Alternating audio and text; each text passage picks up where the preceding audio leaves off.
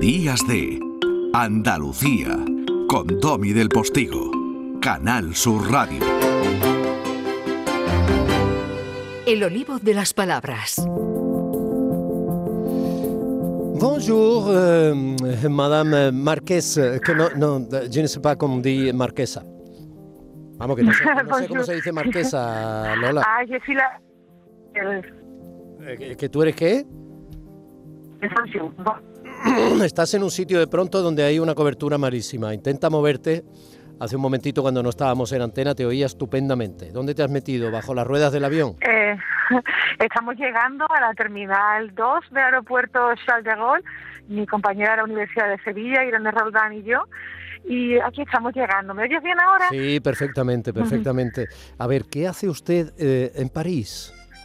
Me he escapado sin tu permiso porque he venido al coloquio, un coloquio sobre cartas antiguas que se llama Epistolatría, organizado por dos universidades francesas. Y aquí he tenido el honor de pronunciar una de las conferencias plenarias sobre cartas de las que últimamente nos estamos ocupando nuestro proyecto Historia 15. Unas cartas muy curiosas, Domi, porque hemos trabajado sobre cómo se escribían las cartas en la historia del español y en concreto yo he presentado una colección muy interesante de un señor llamado Jaime Enríquez que le dirigía cartas adúlteras a su amante que se llamaba Jerónima. Toma. Yo no sé, Jerónima, con todo esto del romanticismo francés, o quizás sea una etiqueta que nosotros ponemos, no sé cómo de sensual suena, pero bueno, seguro que las cartas serían apasionantes. Bueno, no me cuentes, pero no puedo desaprovechar que estés en París para que me digas cómo está el ambiente allí respecto a la pandemia, ¿no? Porque como sabemos que cada país europeo está reaccionando de una determinada manera, con cifras de contagio distintas, Sí, mira, el ambiente de la calle es muy similar a España, quiero decir, hay personas con mascarilla, hay gente que va sin ella, eh, en los interiores todo el mundo respeta escrupulosamente el asunto de la mascarilla, pero lo que es diferente de España es que aquí sí piden eh, ya para entrar en cualquier restaurante, para eh, te piden el pasaporte COVID que llevamos en una en un código QR en el teléfono móvil y que hemos tenido que enseñar en todos los lugares donde hemos hemos comido, cenado, está muy normalizado el pasaporte COVID. Bueno, es una manera evidentemente de tratar de impelir, en Francia tienen cifras peores que nosotros de vacunación, a la población que no lo ha hecho para que se vacunen, ¿no? O sea, mientras más trabas te ponen eh, para acceder a, los sitios o para eh, tener, utilizar los servicios eh, en líneas generales, obviamente pues, se supone que es, claro, una presión añadida para, para, para que te vacunes, ¿no?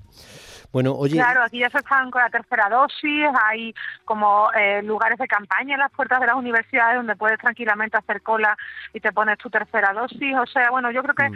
eh, hemos vivido estos días lo que viviremos en España dentro de algunas semanas. Sí, yo creo que sí.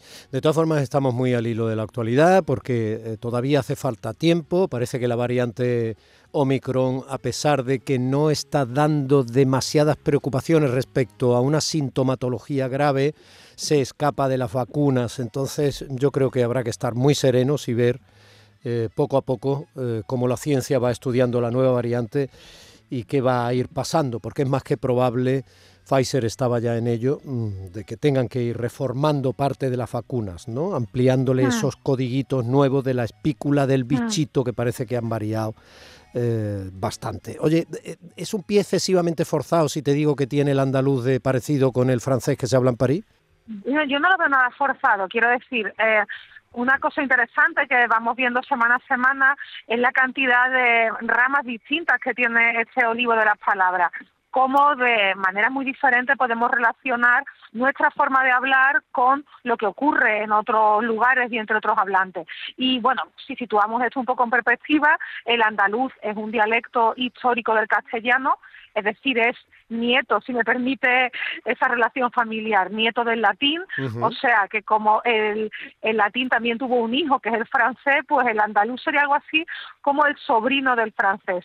Y además por la cercanía, por la proximidad, por algunos hechos históricos, es cierto que ha habido un contacto entre franceses y andaluces que podemos explorar hoy.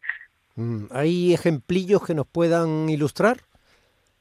Mira, el ejemplo quizá primero que podemos dar, que, que no es lingüístico, sino que es personal, es que te hablo desde París, cuya alcaldesa es una andaluza. Sí, en An- tanto que es Ana Hidalgo, María, sí, sí.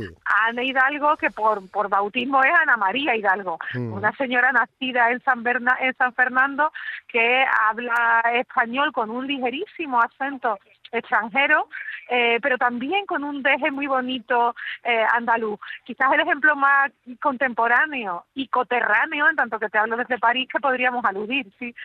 Oye, para mí Francia y Andalucía se encuentran en sitios como Bailén o, o como Cádiz, ¿no? Ya que hablabas Claro, además de tú- Hidalgo. Exactamente, es que tú me dices baile, me dices Cádiz, porque me estás diciendo la guerra de la independencia, ese asunto de con las bombas que tiran los fanfarrones, Claro, se hacen las gaditanas tirabuzones. Bueno, pues ahí podemos decir ya algunas cosas. Esos fanfarrones eran los franceses, pero llamar eh, fanfarrón a los franceses no era una novedad gaditana de esta época. La palabra fanfarrón es una palabra que existe en varias lenguas, la tiene el propio francés, que es fanfare, la tiene el italiano, fanfano, porque fanfano es como hablador, lo que llamaríamos una enreda, ¿no? Pues una enreda es ese fanfano. El catalán, fanfarró, la tiene el árabe, que es farfar, que significa eh, liviano. Y en un principio fanfarrón significaba eh, ostentoso, vistoso, como alguien que se viste muy muy exagerado. Y esto se aplicó, eh, como bien sabes, a los franceses durante la Guerra de la Independencia, cuando nos invadieron en 1808, y de ahí nació esa famosa copla que decía, aunque pongan los franceses cañones de artillería, no me quitarán el gusto de cantar por alegría. Con las bombas que tiran los fanfarrones, se hacen las gaditanas, se hacen las gaditanas, tirabuzones. Bueno, te decía Cádiz, pero también te decía Bailén, ¿no? Nos vamos de Cádiz a Jaén, que es otro punto de contacto sin duda entre Andalucía y Francia, ¿no? Claro, aquí saludamos a nuestros oyentes de, de Jaén, a los habitantes de Bailén, cuya fama en parte se debe a la famosa batalla de Bailén, que fue el 19 de julio de 1808, en la que por primera vez fueron vencidas en campo abierto las tropas de Napoleón por un ejército español que fue comandado por el famoso general Castaños, también por Teodoro Reding. Es una batalla interesante, de hecho que hay gente muy, muy aficionada a explorar y investigar cómo son las batallas por dentro. Esta batalla en un principio se, se proyectó para que fuera librada en Andújar, pero el curso de los acontecimientos en esos días obligó a los españoles a formar en Bailén. Fue una batalla muy dura, ¿eh? se prolongó hasta las 3 de la madrugada, desde las 3 de la madrugada hasta mediodía, y lo que ocurrió es que era julio, y los franceses acabaron agotados bajo el calor de julio. Claro. Un combate feroz, hubo 3.000 muertos del bando francés, esos que ellos de fondo son los clasones del aeropuerto eh, Charles de Gaulle. hubo también caídos en el bando eh, español, y eso ocurrió en ese enclave que es Jaén, que también es muy interesante lingüísticamente Bailén, porque Bailén es un enclave ceseante dentro de Jaén. Mm, es curioso, sí. ¿Y eso de gabachos, de, de manera despectiva, de- que tanto hemos eh, visto cuando se recrea el principio del siglo XIX? Bueno, la palabra gabacho es interesantísima eh, y tiene una parte andaluza, después te cuento, verás. Vamos a primero a explicar eh, qué significaba en origen. Mm. Se aplica a los franceses, ¿no? Pues todavía ya decimos los gabachos para llamar a los franceses, pero en origen es, es- viene de una lengua francesa que no es el francés, que es el occitano. En occitano gabac significa montañés, mm, tipo de la montaña, y es una manera de llamar a la gente de la montaña mm, burda, eh, grosera, ruda. poco cultivada, ruda, efectivamente. Y esto es porque la etimología es un poco desagradable, lo advierto. En occitano, el buche de las aves eh, se llama gabach. Y la enfermedad del bocio Sí. la padecían muchos montañeses. En, en los Pirineos había muchos montañeses que padecían esa enfermedad y se asociaba ese buche de, la, de las aves a ellos. Por eso en la zona se los llamaba gabachos. Entonces, ¿esto qué tiene que ver con Andalucía? Pues, como lo hemos contado hasta ahora, nada. Pero Andalucía da la clave de la antigüedad de esta palabra. Y, pero no lo entiendo. A ver si la palabra es tan norteña, digamos, de los Pirineos franceses, ¿no? ¿Por qué desde aquí informamos de la antigüedad de esa palabra gabacho, gabach?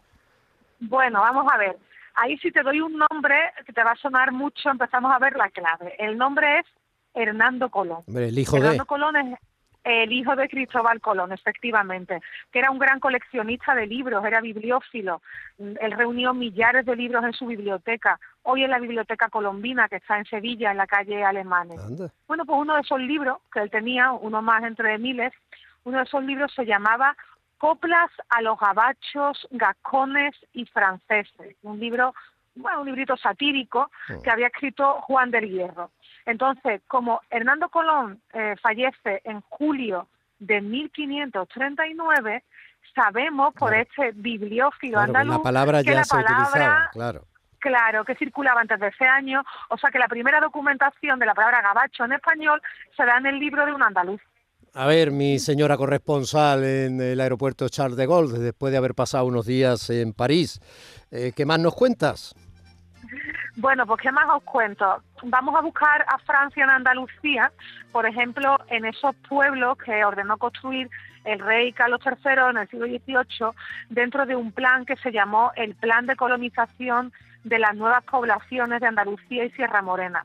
Son pueblos que se fundaron con colonos que venían del sur de Alemania y del norte de Francia, por ejemplo, la Luisiana en Sevilla o la Carolina en Jaén algunos de ellos además con muchos franceses, por ejemplo la Luisiana, un lugar poblado por muchos franceses. La idea era mm, poblar esa Andalucía despoblada que estaba en torno al Camino Real, lo que hoy llamaríamos la, España vaciada, ¿verdad?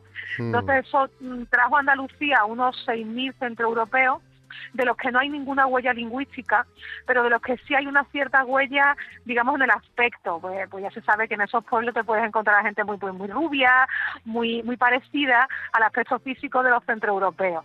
Bueno, bueno, bueno, bueno, bueno, pero no todo va a ser guerra.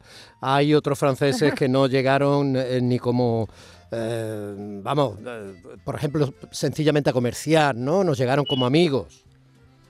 Claro, y, ahí vamos a ir saludando a muchos espectadores que tienen apellidos franceses y que son andaluces desde hace muchísimas generaciones y que nos muestran una cosa pues pues muy andaluza que son que nuestra pluralidad en el mundo de la antroponimia histórica, o sea, en eso de los apellidos.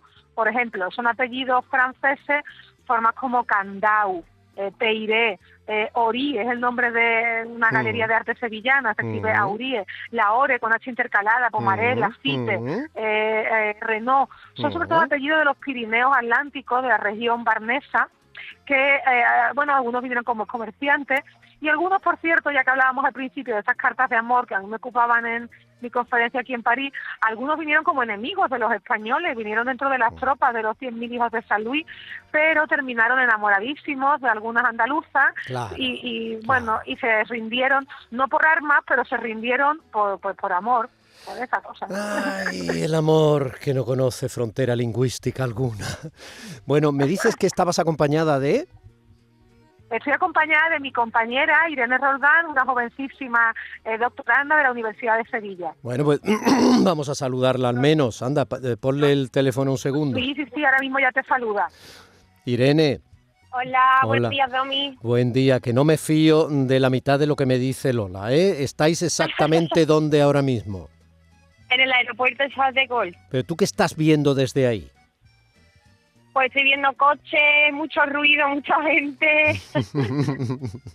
bueno, oye, ¿qué tal os ha ido estos días? Pues muy bien, hemos pasado unos, días estupendos en, en París con, con compañeros de, otras universidades en un coloquio súper interesante sobre cartas. Sí, sí, eso me lo ha contado Lola. Oye, y, pero, pero cuéntame lo incontable, ¿dónde habéis ido? ¿Habéis ido a Pigal? ¿Os habéis comido una baguette, eh, no sé, los campos de Marte? ¿Habéis subido a la Torre Eiffel? Hombre, claro, hemos hecho todo lo, típicamente francés, hemos comido crepe, hemos ido a la Torre Eiffel, hemos pasado también por los Campos Elíseos, bueno, bueno, bueno. ¿Y, en el Batomuch, un paseíto por el Sena? Claro, por supuesto. También, vaya, vaya. Hemos hecho de turistas también. ¿Mucho frío ahí en París? Sí, un frío horrible y una lluvia también a la que no estamos acostumbradas, yo creo, en, Sevilla. Bueno, profe, un beso, muchas gracias. Pásale un momentito el teléfono a Lola si eres tan amable. De acuerdo, Domingo, Merci beaucoup, mademoiselle, merci. Bueno, Lola, eh, ya que hablamos sobre todo de los franceses y de Cádiz, nos vamos con esto. Venga. no es Lolita Sevilla, es Rocío Jurado, pero para ti va también, ¿vale? Muy bien, muchas gracias, Domi. Lola, bon voyage. Bon voyage. Merci. Con la bomba que tira los fanfarrones se hacen la gaditana que las hembras cabales en esta tierra cuando nacen ya vienen pidiendo guerra Guerra, guerra, guerre. Eh, en francés, on dit guerre. ¿eh? Y 4 de diciembre en francés se dice 4 eh, décembre. Eh, bueno, más o menos así. 10 menos cuarto, un pelín más. Consejos publicitarios. Y el abrazo sigue aquí. Días de Andalucía con Domi del Postigo, Canal Sur Radio.